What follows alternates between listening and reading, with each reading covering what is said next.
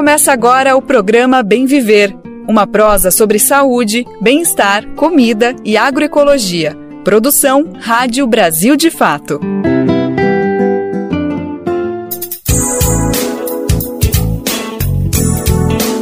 Olá, hoje é segunda-feira, dia 4 de dezembro de 2023. Um ótimo início de semana pra gente. Esse é o Bem Viver, um programa produzido pela equipe do Brasil de Fato. E eu sou Letícia Holanda e apresento a edição de hoje, atualizando você com as últimas notícias relacionadas ao campo, ao meio ambiente e à saúde. Então, vamos ouvir agora os destaques desta edição. COP28 aprova Fundo Climático de Perdas e Danos para Países Vulneráveis. MST pede apoio de governos após prejuízos na produção do arroz orgânico. Renovado, o Programa do Governo Federal para Pessoas com Deficiência pretende dar basta ao capacitismo e ampliar acessos. Programa Nacional de Vacinação em Escolas é aprovado em comissão. E ainda, o Dia da Consciência Negra será feriado nacional. Antes da gente começar, eu queria dizer que o Bem Viver é o seu programa informativo diário do Brasil de Fato e tem sempre uma nova edição de segunda a sexta, a partir das 11 horas da manhã. O Bem Viver é transmitido na Rádio Brasil Atual, no 98,9 FM na Grande São Paulo e também pela internet, na nossa rádio web, no site radio.brasildefato.com.br. Acompanhe a gente lá e se informe. Mas se você não conseguir ouvir a gente ao vivo, às 11 horas, você também pode nos acompanhar pelo rádio e também pelas principais plataformas de podcast, no site do Brasil de Fato, na aba Rádio e através de rádios parceiras. A lista dessas rádios está disponível no nosso site. Já são mais de 100 emissoras fazendo a retransmissão. E se você representa uma emissora e quiser entrar nessa rede, sinta-se convidado e convidada. Basta se cadastrar acessando o site radio.brasildefato.com.br. Lá você clica em Como Ser uma Rádio Parceira. Brasil de Fato 20 anos. Apoie e lute.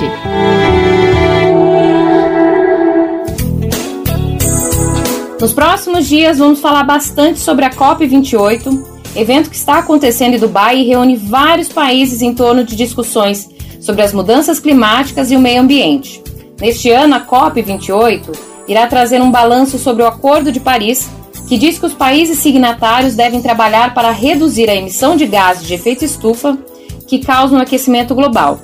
Vamos ouvir os detalhes com Nicolau Soares. A Conferência das Nações Unidas sobre Mudanças Climáticas de 2023, a COP28, começou na última semana em Dubai, nos Emirados Árabes Unidos. Reunindo representantes de cerca de 200 países e 70 mil pessoas, o encontro deve apresentar pela primeira vez um balanço global de como cada país está atuando para cumprir com o Acordo de Paris, quando as nações se comprometeram a limitar o aumento da temperatura da Terra a 1,5 graus Celsius acima dos níveis pré-industriais. Pela primeira vez desde o Acordo de Paris, serão avaliadas as contribuições dos países para a redução do aquecimento da Terra. A análise servirá de base para a COP30 em 2025, quando o acordo completará 10 anos e novas medidas para mitigar o aquecimento da Terra deverão ser adotadas. Outra expectativa é a reafirmação do compromisso assumido pelos países de manter a meta de aumento da temperatura em 1,5 graus Celsius em comparação aos níveis pré-industriais. A diretora de Políticas Públicas e Relações Governamentais da TNC Brasil, Karen Oliveira, ressaltou que existe um risco de essa meta ser revista. Em relatório anual divulgado no último dia 20 de novembro, o Programa das Nações Unidas para o Meio Ambiente informou que o mundo pode aumentar a temperatura em até 2,9 graus Celsius até 2100, se não houver mudanças nas políticas atuais. O número é quase o dobro do limite fixado pelo Acordo de Paris. O documento também registrou aumento de 1,2% da emissão de gases do efeito estufa entre 2021 e 2022. As emissões de gases do efeito estufa, como o dióxido de carbono e o metano, impulsionam a atual crise climática, marcada por eventos extremos como o calor excessivo, as secas prolongadas e as chuvas muito intensas. Os gases do efeito estufa lançados na atmosfera vêm aumentando desde a Revolução Industrial, principalmente por meio da queima de combustíveis fósseis. Esta é uma das principais preocupações de cientistas, sociedades e governos que vêm mobilizando os encontros sobre o clima desde a ECO 92.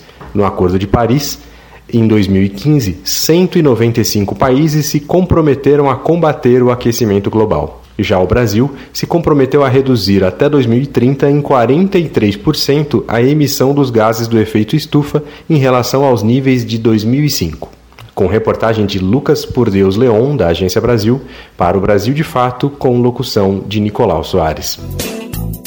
Ouvimos as informações sobre o que ocorre durante a COP28 para entender quais esforços os países signatários do Acordo de Paris estão realizando para combater o aquecimento global. E ainda sobre a COP28, foi aprovado na última quinta-feira, dia 30 de novembro, um fundo climático de apoio a perdas e danos a países vulneráveis aos eventos climáticos extremos. Entre os países que já anunciaram contribuição para o fundo estão Emirados Árabes, Alemanha, Japão e Reino Unido. A iniciativa foi considerada positiva e histórica. O presidente da COP28, Sultan Al-Jaber, afirmou que é a primeira vez que uma decisão foi adotada no primeiro dia de qualquer COP já realizada. E ainda falando sobre os efeitos das mudanças climáticas, o MST pediu apoio de governos após o prejuízo na produção de arroz orgânico, decorrente de temporais e enchentes na região metropolitana de Porto Alegre, no Rio Grande do Sul. Famílias assentadas do MST, Movimento dos Trabalhadores Rurais Sem Terra, no Rio Grande do Sul, realizaram uma série de mobilizações para expor a grande perda na produção agroecológica da região, por conta das inundações nos assentamentos. O movimento reivindicações do governo estadual e federal para amenizar o impacto das inundações nos assentamentos. Durante as enchentes de novembro no estado, os assentamentos foram fortemente afetados. A região concentra a maior área plantada de arroz orgânico da América Latina e, em alguns locais, os prejuízos na lavoura foram quase totais. Também foram registradas perdas na produção de hortifruti e na criação de pequenos animais nos assentamentos. Nos atos, em Nova Santa Rita, os assentados realizaram um tratoraço na BR-386 e passaram o dia mobilizados.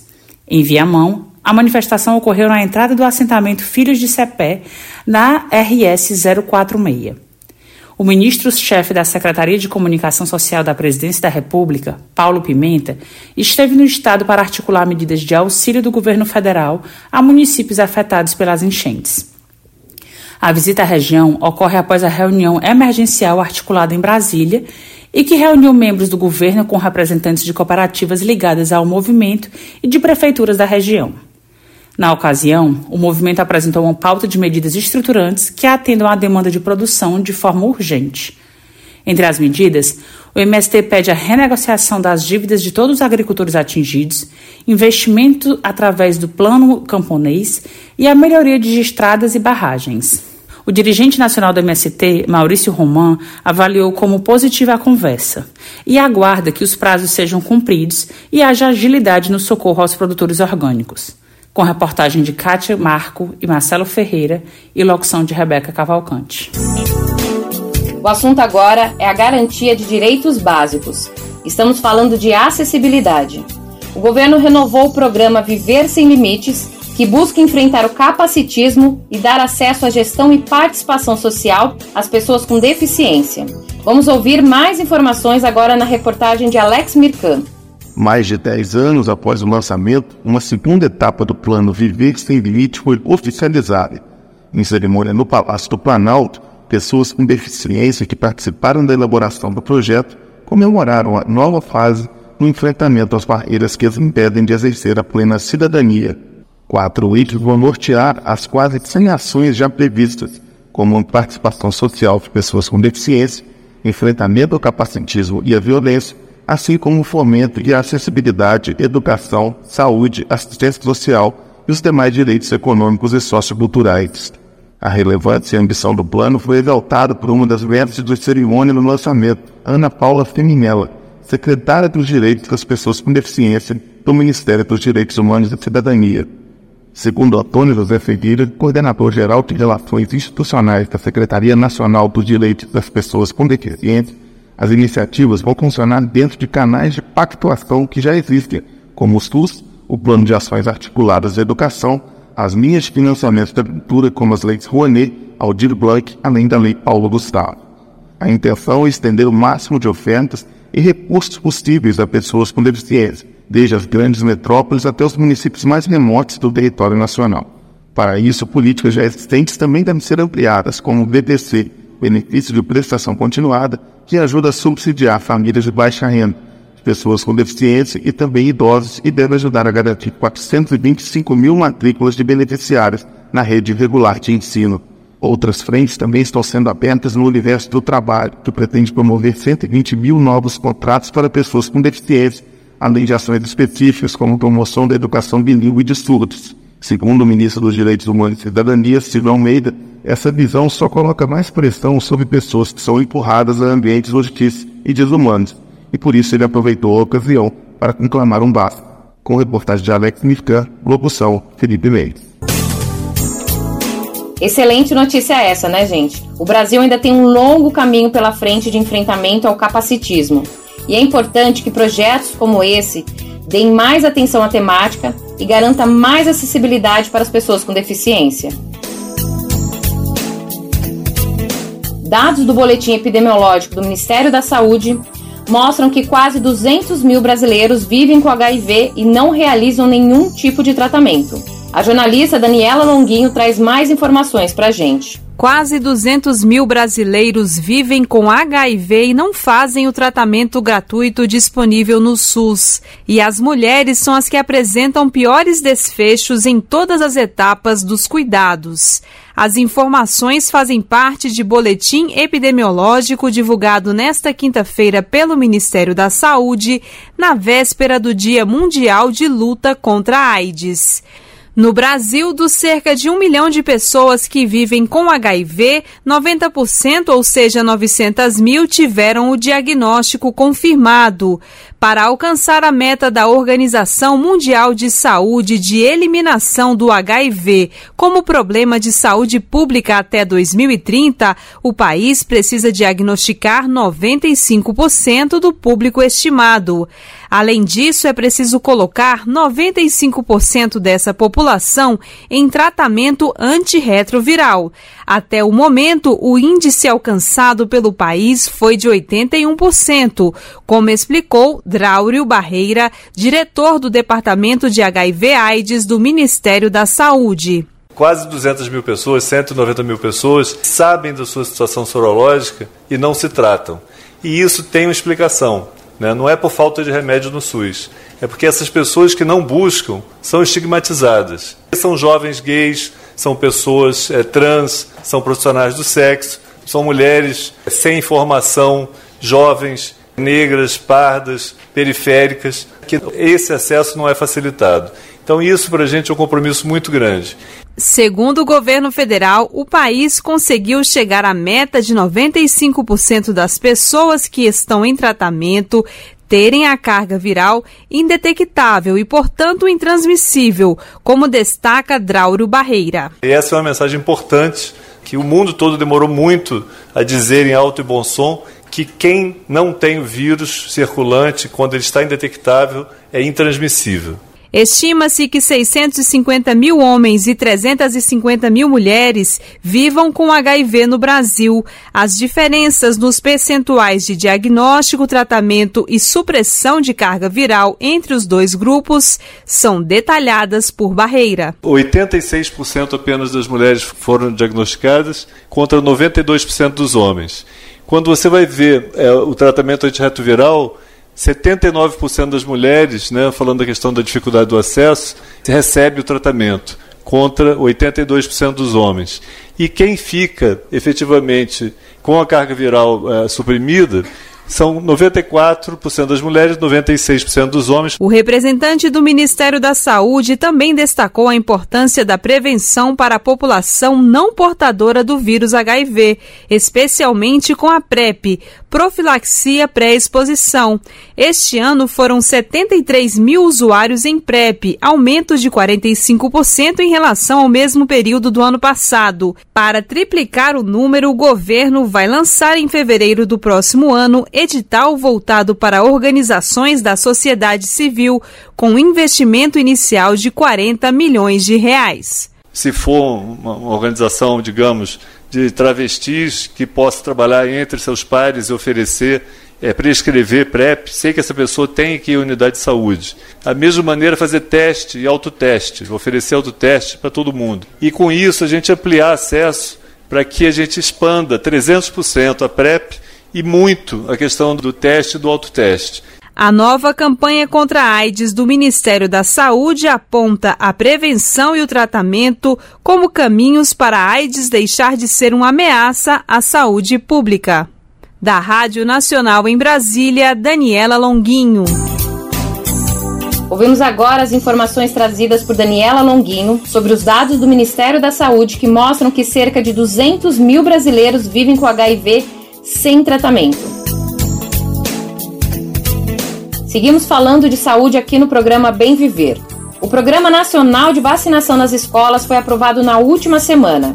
E quem conta os detalhes de como isso irá funcionar é também a repórter Daniela Longuinho. Um projeto de lei que institui o Programa Nacional de Vacinação em Escolas foi aprovado nesta quarta-feira pela Comissão de Assuntos Sociais. O texto segue para análise da Comissão de Educação, a qual caberá a decisão final. Apresentada em 2019, a medida é de autoria da Câmara dos Deputados e obteve relatório favorável do senador Humberto Costa, do PT de Pernambuco. De acordo com o relator, o foco principal é aumentar a cobertura vacinal dos diferentes imunizantes contemplados no Programa Nacional de Imunizações, que foi prejudicado pela pandemia da Covid-19 e por notícias falsas. O programa é destinado a alunos da educação infantil e do ensino fundamental, estabelecimentos públicos ou que recebam recursos públicos de educação infantil e de ensino fundamental ficam obrigados a aderir ao programa. O projeto estabelece que as escolas particulares podem optar por participar e que as instituições de ensino participantes devem entrar em contato com as unidades de saúde locais. Pelo texto, fica determinado que a vacinação ocorrerá após campanha nacional de vacinação contra a influenza e incluirá vacinas de rotina e de campanhas. A proposição prevê ainda que crianças e jovens não matriculados nas escolas participantes e adultos da comunidade também podem ser vacinados, dependendo da quantidade de imunizantes disponíveis com informações da Agência Senado, da Rádio Nacional em Brasília, Daniela Longuinho. A pauta agora é o Fórum Global contra o Racismo, que aconteceu em São Paulo na última semana. Vamos ouvir agora as informações sobre o evento com Nelson Lin. O evento discute os efeitos do racismo no desenvolvimento econômico dos países. Participam do Fórum Global contra o Racismo e a Discriminação da Unesco especialistas em políticas públicas, acadêmicos, cientistas, agentes da sociedade civil, organizações não governamentais e organizações da sociedade civil. Na mesa de abertura nesta quarta-feira, a secretária executiva do Ministério de Direitos Humanos, Rita de Oliveira, anunciou a instalação de sinalizações em locais e monumentos onde houve passagem de pessoas negras escravizadas. Placas de rota do escravizado da Unesco serão afixadas em 100 locais de 16 unidades da federação. A secretária explicou a importância dessa iniciativa. Eu e o ministro Silvio identificamos durante a transição que o Brasil fazia uma agenda de memória e verdade e defesa da democracia sem voltar às suas raízes profundas dos nossos processos autoritários, ou seja, trazendo verdade e memória sobre o processo da escravidão e do tráfico transatlântico de pessoas africanas. A ministra de Direitos Humanos, Aniele Franco, apresentou algumas realizações da sua pasta nesses 11 meses. Disse que foram investidos mais de 12 milhões em educação e saúde para a população negra e afirmou que o foco principal é o combate às desigualdades do país. Toda vez que a gente fala sobre combater o racismo, não é um assunto isolado de pessoas negras. Não pode ser. Essa luta ela tem que ser coletiva sim. Não é à toa que mulheres negras estão subrepresentadas em espaços de poder, mas sobre-representadas em espaços de violência. E é por isso que o nosso ministério ele é tão central e importante diante dessa liderança do presidente Lula, para que a gente possa dar sim e garantir vida digna a todas as pessoas desse país, mas principalmente aquelas que mais precisam. Para acessar a programação do Fórum Global contra o Racismo, basta se inscrever no site da Unesco. Da Rádio Nacional em São Paulo, Nelson Lim. O Dia Nacional da Consciência Negra será feriado em todo o território nacional. A data marca a memória da luta dos povos negros por liberdade e ainda celebra os nomes de Zumbi e Dandara dos Palmares enquanto lideranças quilombolas. Vamos ouvir agora na reportagem de Eliane Gonçalves. A Câmara dos Deputados aprovou nesta quarta-feira o projeto de lei que torna o Dia da Consciência Negra feriado nacional. O dia é celebrado em 20 de novembro, uma homenagem a Zumbi dos Palmares, líder do Quilombo dos Palmares, morto em 1695. O feriado foi aprovado com 268 votos a favor, 121 contra e duas abstenções. Para a relatora do projeto, a deputada federal Reginete Bispo, do PT do Rio Grande do Sul, a vitória representa o acúmulo de anos de luta. A primeira proposta para reconhecer o dia 20 de novembro como feriado nacional foi apresentada há 35 anos pela deputada federal também pelo PT, Benedita da Silva. Agora, Reginete acredita que a nova data pode significar passos importantes no combate ao racismo, tanto no presente quanto no futuro. Você imagina para uma criança negra que chega na escola e hoje poder dizer tem um herói nacional que é Zumbi dos Palmares, um homem negro, junto com Dandaras, lutaram contra a escravidão e que libertaram milhares e milhares de negros já naquele período, é contar uma outra história, uma outra... então isso ajuda a criança na, a permanecer na escola e desenvolver todas as suas potencialidades, né? O projeto que cria o novo feriado já tinha sido aprovado pelo Senado e agora para entrar em vigor precisa ser sancionado pelo presidente Lula. Quando isso acontecer, a data já entra no calendário oficial do país. Segundo o projeto, o feriado vai ser batizado como Dia Nacional de Zumbi e da Consciência Negra. Atualmente, o 20 de novembro já é feriado em seis estados e em mais de mil cidades. Da Rádio Nacional em São Paulo, Eliane Gonçalves. Agora uma notícia preocupante. De acordo com os dados apresentados pelo Ministério do Trabalho e Emprego, o número de resgatados de trabalho análogo à escravidão é recorde novamente. Vamos conferir as informações com a repórter Daniela Longuinho. Um total de 2.847 trabalhadores foram resgatados entre janeiro e novembro deste ano de trabalho análogo à escravidão no Brasil. O número parcial de 2023 já é o maior em resgates dos últimos 14 anos e um recorde histórico em toda a série de pagamento de verbas rescisórias. Mais de 500 estabelecimentos urbanos e rurais foram fiscalizados no período, o que possibilitou o pagamento de mais de 10 milhões de reais em verbas salariais e rescisórias aos trabalhadores, de acordo com o Ministério do Trabalho e Emprego. A região Sudeste teve o maior número de ações e resgates, com 192 estabelecimentos fiscalizados e 1.043 trabalhadores libertados, seguido do Centro-Oeste, com 103 fiscalizações e 720 resgates. Entre os estados, os maiores resgates ocorreram em Goiás, 640, Minas Gerais, 571 e São Paulo, 380. O cultivo de café foi o setor com a maior quantidade de resgatados, 300, passando à frente do setor da cana-de-açúcar, com 258 pessoas libertadas. Esse último liderava os dados até junho deste ano. O trabalho de fiscalização do Ministério do Trabalho e Emprego conta com a parceria de órgãos como Polícia Federal, Polícia Rodoviária Federal, Ministério Público do Trabalho, Defensoria Pública da União e Ministério Público Federal. Qualquer pessoa pode fazer uma denúncia de trabalho escravo de forma remota e sigilosa, através do sistema IP, no site ipe.sit.com www.trabalho.gov.br. Da Rádio Nacional em Brasília, Daniela Longuinho. Reforçamos que as situações iguais ou semelhantes às relatadas na reportagem podem e devem ser denunciadas ao Ministério do Trabalho e Emprego. Programa Bem Viver uma prosa sobre saúde, bem-estar, comida e agroecologia. Alô, gente, vamos cantar Ciranda Sem Fim para Lia. Ciranda Sem Fim para Lia. Lia de Tamaracá, uma das mais célebres cirandeiras do Brasil.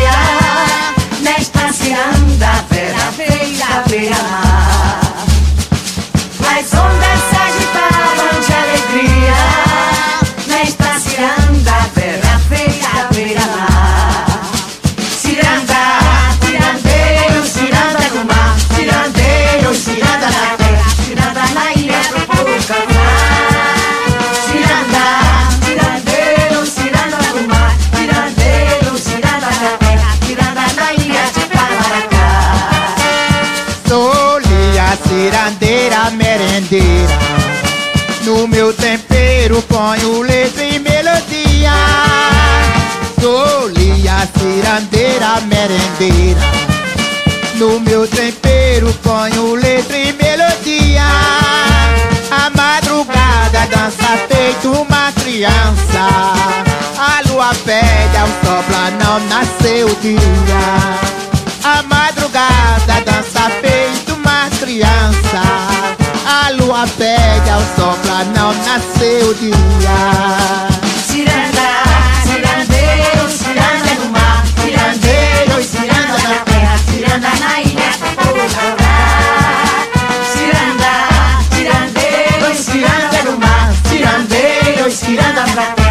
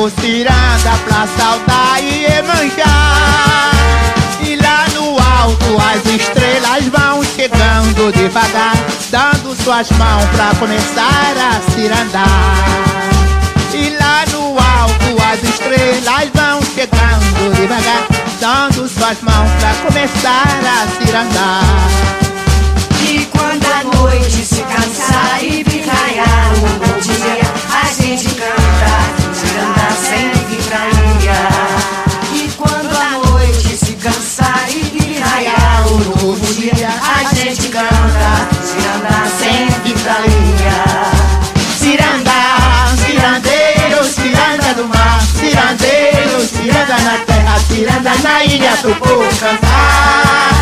Ciranda, cirandeiro, ciranda do mar, cirandeiro, ciranda na terra, ciranda na ilha de Tamaracá.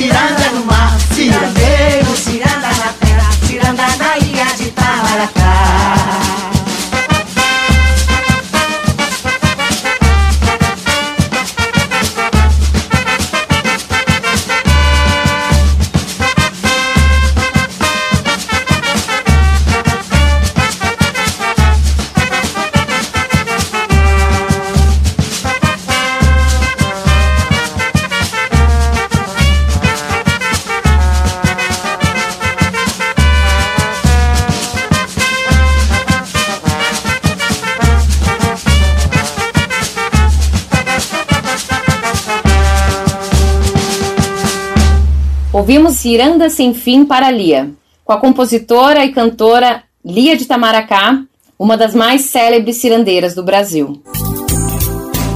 De volta com as notícias do Bem Viver, vamos falar agora sobre o meio ambiente. A AGU, Advocacia Geral da União, penalizou com multas infratores ambientais na Amazônia e no Cerrado. E quem atualiza a gente agora é o repórter Madison Euler. A Advocacia Geral da União pede indenização de mais de 430 milhões por infrações ambientais na Amazônia e no Cerrado.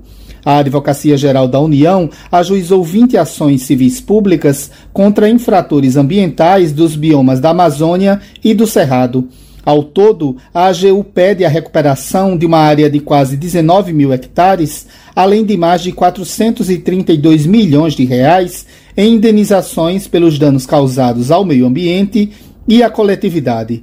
Os valores serão empregados na recuperação das áreas degradadas, no pagamento de danos morais coletivos, danos transitórios e residuais causados ao patrimônio ecológico, além do ressarcimento do lucro obtido ilegalmente. As ações envolvem acusados de realizar desmatamento em 16 municípios no Mato Grosso, Amazonas, Tocantins, Maranhão e na Bahia. Destas 20 novas ações civis públicas, 18 se referem ao bioma da Amazônia e duas ao Cerrado. Elas são resultado do trabalho do grupo criado em março deste ano, chamado AGU Recupera. A equipe conta com oito advogados da União e 19 procuradores federais que atuam em causas da própria União, do IBAMA, ICMBio e IFAM que envolvem a reparação de danos ao meio ambiente e a punição a infratores ambientais nos biomas Amazônia, Cerrado, Pantanal, Caatinga, Pampa e Mata Atlântica, além de também atuar em processos que digam respeito ao patrimônio cultural brasileiro. Da Rádio Nacional em São Luís, Madison Euler. E agora mais um assunto que está preocupando todo o Brasil, não somente o estado de Alagoas.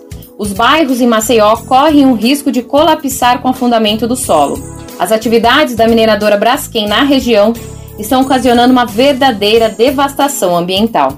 Quem traz mais detalhes para a gente é o repórter Gabriel Correia. Cinco bairros de Maceió estão afetados pelo risco iminente de colapso por causa da exploração mineral do subsolo. Hoje, o bairro do Mutange é um lugar quase fantasma. Casas foram abandonadas e portas e janelas foram fechadas com cimento e tijolos depois que o chão começou a afundar. Em novembro, já aconteceram cinco abalos sísmicos na área. As minas no subsolo foram abertas pela empresa Braskem e são, de acordo com o governo de Alagoas, como cavernas subterrâneas, chegam a 50 metros por 70 de altura e foram feitas para extração de sal algema muito usado na indústria química. Um ofício enviado pela Braskem apontou que, em uma escala de 0 a 1, a certeza de uma das minas colapsar chegou a 0,8. De acordo com a Defesa Civil, o problema pode gerar efeito cascata em outras minas, rompendo estruturas e afetando os serviços de toda a região metropolitana. Nessa quarta-feira, a Prefeitura de Maceió declarou situação de emergência pelos próximos seis meses. O governo de Alagoas instalou um gabinete de crise para conter os riscos. Uma reunião foi marcada nesta quinta-feira com membros da Defesa Civil Nacional, do Ministério de Minas e Energia e do Serviço Geológico do Brasil.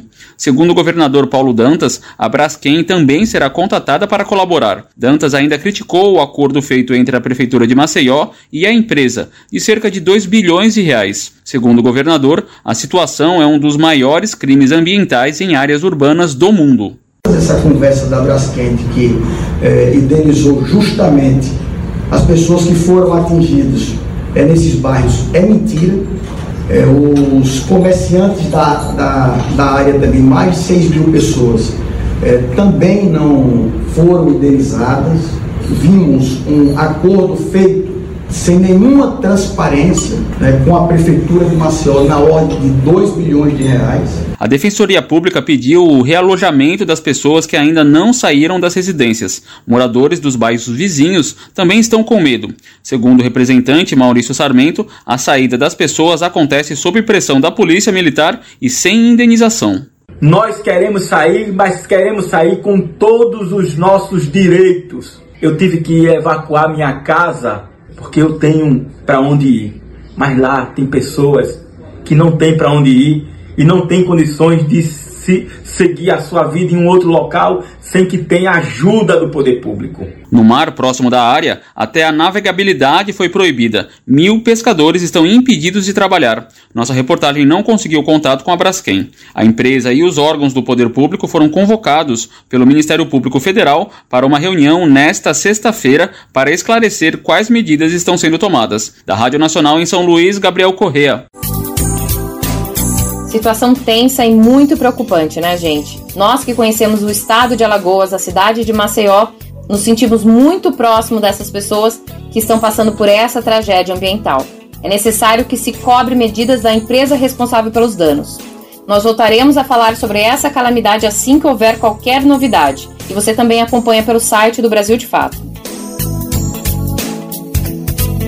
Agora vamos direto com Kaique Santos, que entrevistou O'Hara Moreira sobre a campanha Tire Meu Rosto da Sua Mira uma mobilização da sociedade civil pelo banimento das tecnologias de reconhecimento facial por forças de segurança.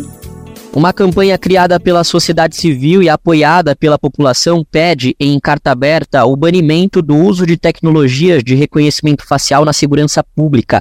A carta é assinada por mais de 50 organizações.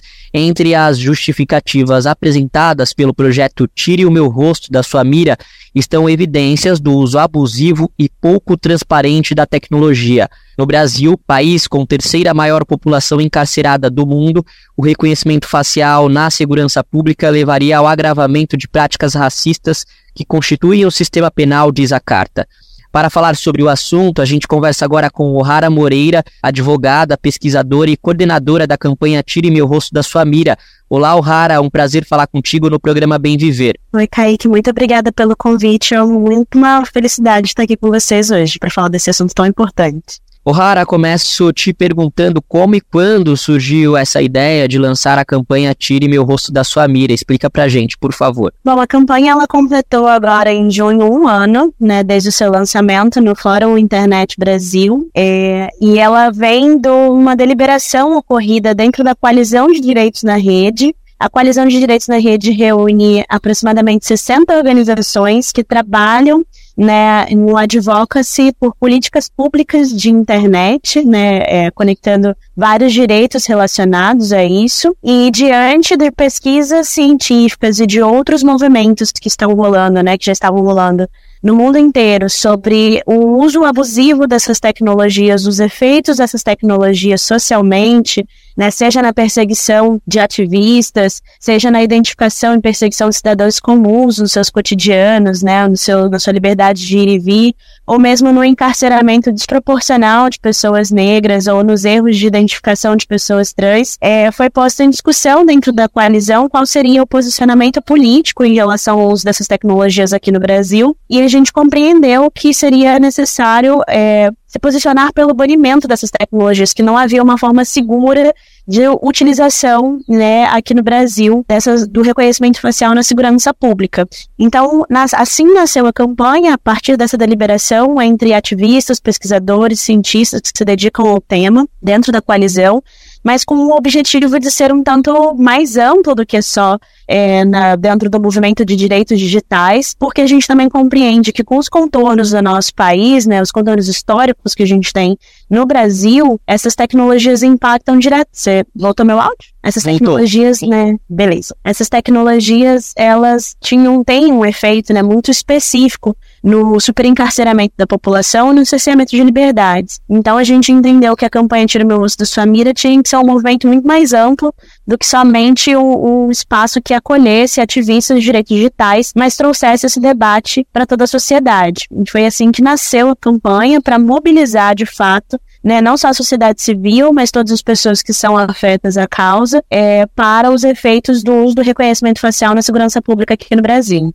Certo, de acordo com a pesquisa Panóptico do Centro de Estudos de Segurança e Cidadania, o CESEC, o Brasil tem quase 200 projetos que usam o reconhecimento facial para ações de segurança pública, né, que já tem usado aí de diferentes formas.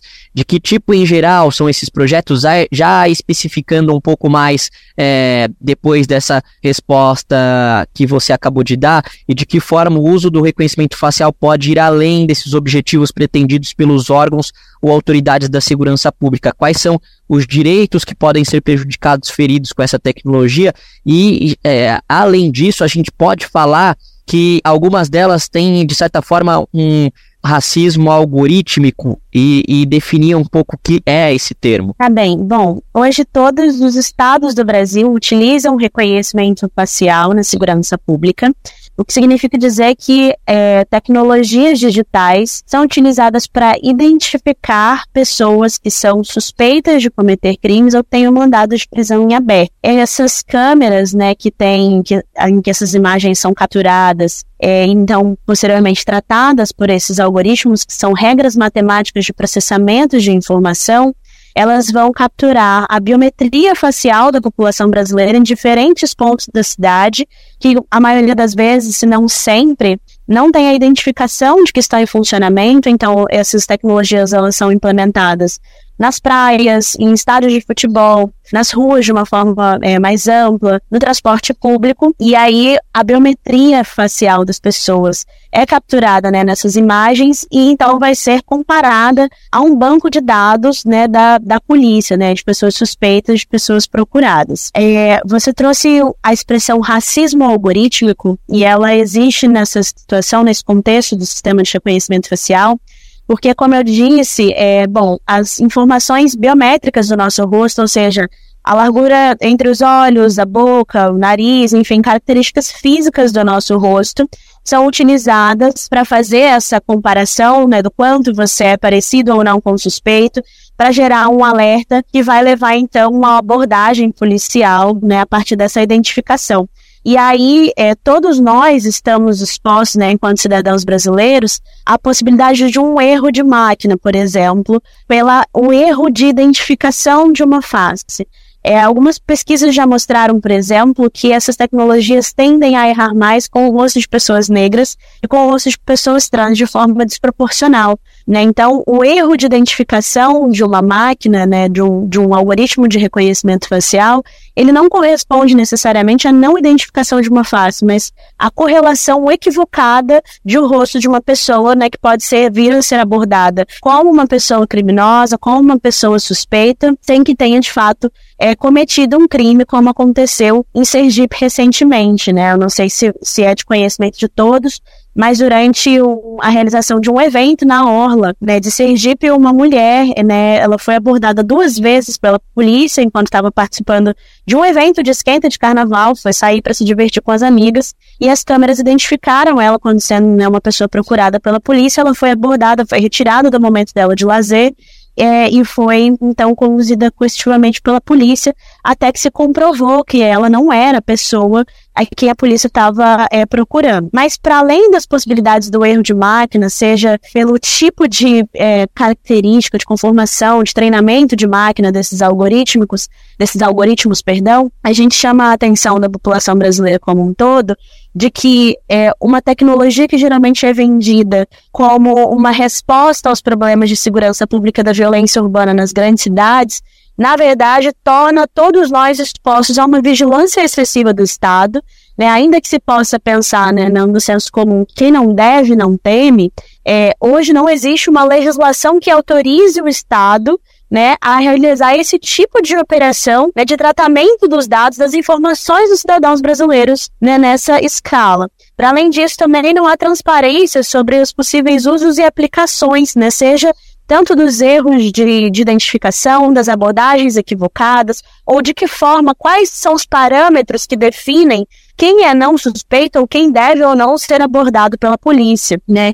E depois de feito também um, uma confusão em relação a esse tipo de situação, como é que a gente desfaz né, uma abordagem equivocada, como aconteceu em Sergipe, que não é um caso isolado, esses casos se multiplicam por todo o Brasil, como é que a gente repara né, a perda da liberdade de alguém que for eventualmente preso com essa tecnologia, né, que mais uma vez realiza o tratamento de dados de uma maneira discriminatória, né? E aí muita gente advoga, inclusive, né, para que esses algoritmos eles sejam melhorados, para que tenham então uma taxa de precisão melhor, como se isso fosse possível para resolver esse problema em relação ao uso da tecnologia, ao uso discriminatório da tecnologia, mas vale lembrar que quanto mais eficiente for o algoritmo, mais eficiente também ele localiza pessoas e consegue identificar aonde nós estamos, o que nós estamos fazendo, onde nós estamos transitando. Então, isso é uma violação clara da nossa liberdade. Como fica, por exemplo, a manifestação política em praça pública contra algum tipo de político, contra algum tipo de parlamentar, algum tipo de representante,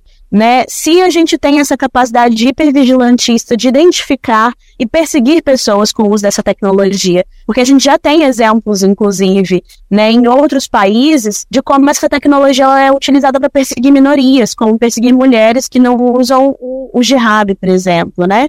É, então, tudo isso traz a necessidade que a gente dialogue enquanto é, é, sociedade se de fato a aplicação das tecnologias de reconhecimento facial, elas melhoram ou não a segurança pública. E aí você trouxe dados do, do Panóptico, né? O Panóptico também realizou uma pesquisa empírica sobre é, a quantidade de recursos que foi empregada é, na Bahia, no estado da Bahia, para a aquisição dessas tecnologias e, e a conversão de prisões em relação ao uso dessas tecnologias. Aí foi verificado que cada prisão custou 875 mil reais aos cofres públicos. Então, ela é uma tecnologia que ela vai errar muito mais com pessoas negras e pessoas trans, que são a grande parte da população brasileira, né? Além disso, são tecnologias que custam muito caro aos cofres públicos e que, de fato, não são capazes de identificar, né, com a precisão que as pessoas imaginam que um computador, que o processamento de informação no seu formato digital possa ser, possa endereçar, né? E ainda expõe a gente a todos esses riscos e potenciais violações do autoritarismo do Estado em relação é, ao uso do reconhecimento facial em espaços públicos e também privados, eventualmente. Na cidade de São Paulo, é, em agosto, foi assinado o contrato do projeto chamado de Smart Sampa. Qual que é a ideia desse projeto? Vocês fizeram uma representação contra também, né? Além de uma audiência pública ter ocorrido na Câmara Municipal.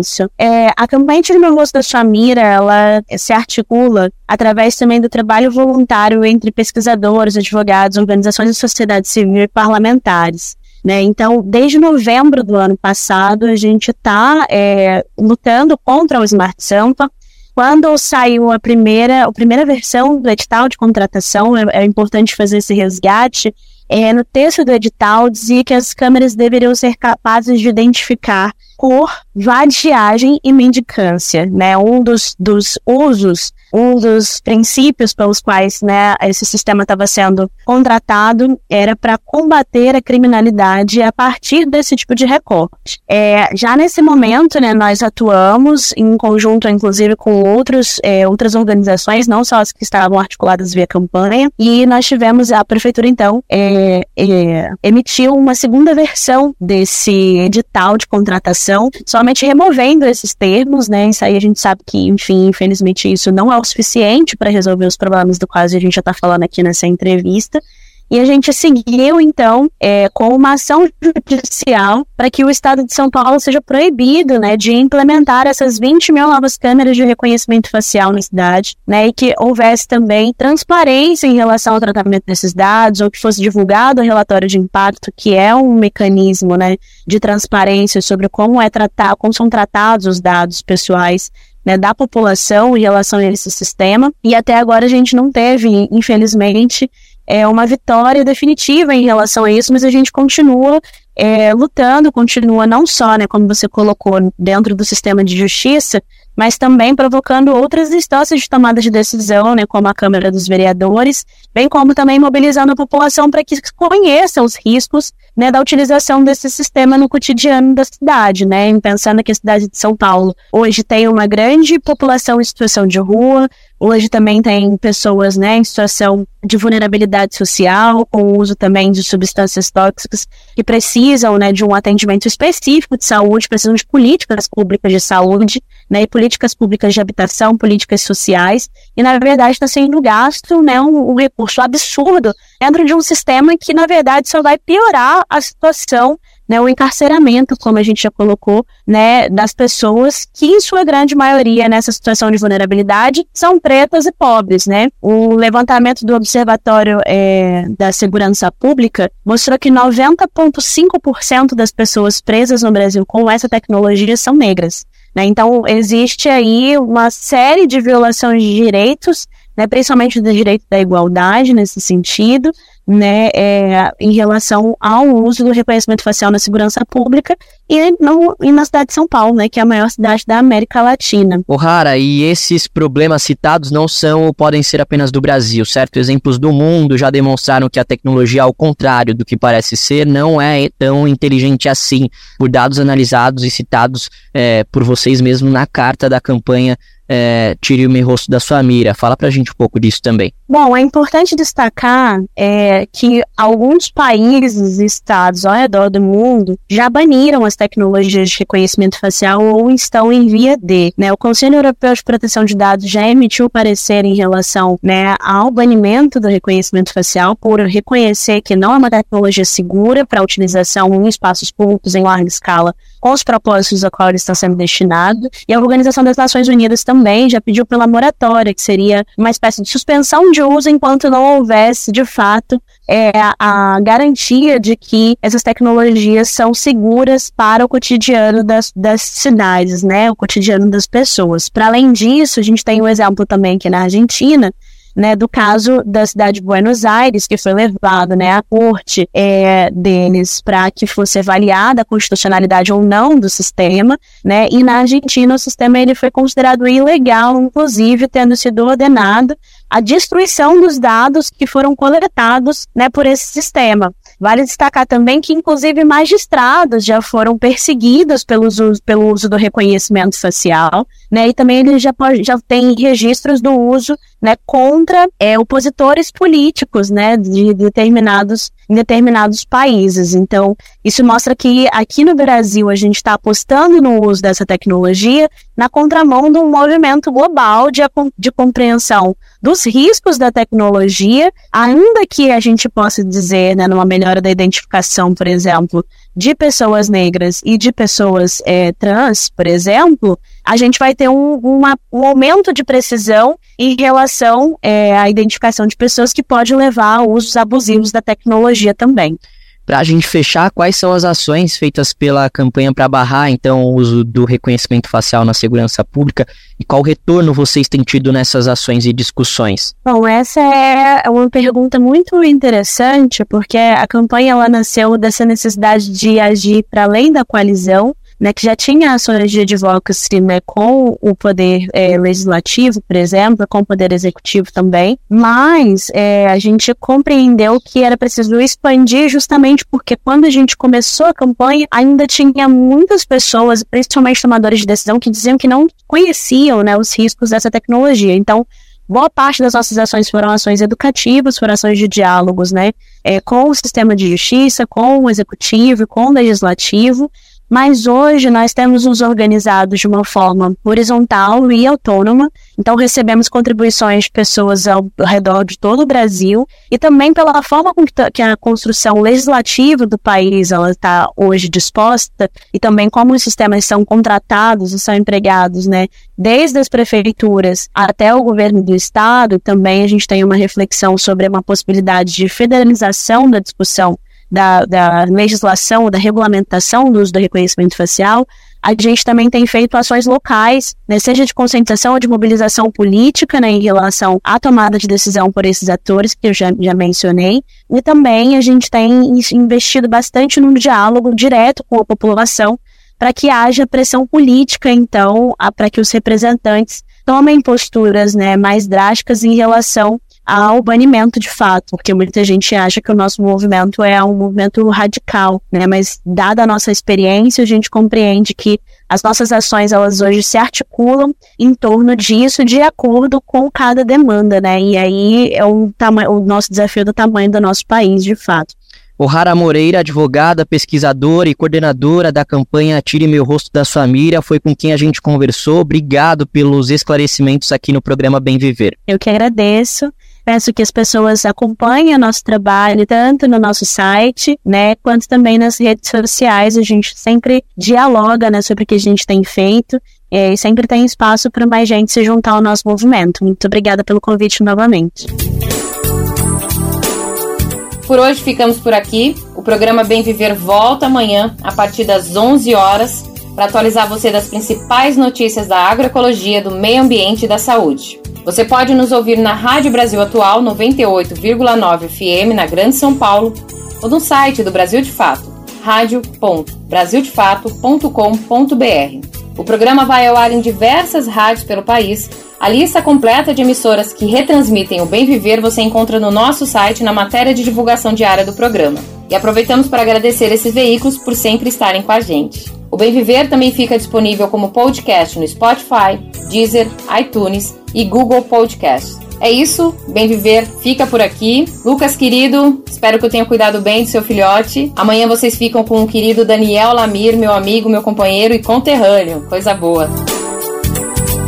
A apresentação e roteiro do programa de hoje foi comigo, Letícia Holanda. Na edição e produção, Anderson Almeida, Daniel Lamir e Nil Soares. Os trabalhos técnicos são de Emerson Ramos. Na coordenação de rádio e TV, Monize Ravena. Na direção de programas de áudio, Camila Salmásio. E na direção executiva de jornalismo, Nina Fidelis. Eu vou, hein, gente, mas eu volto. Grande abraço.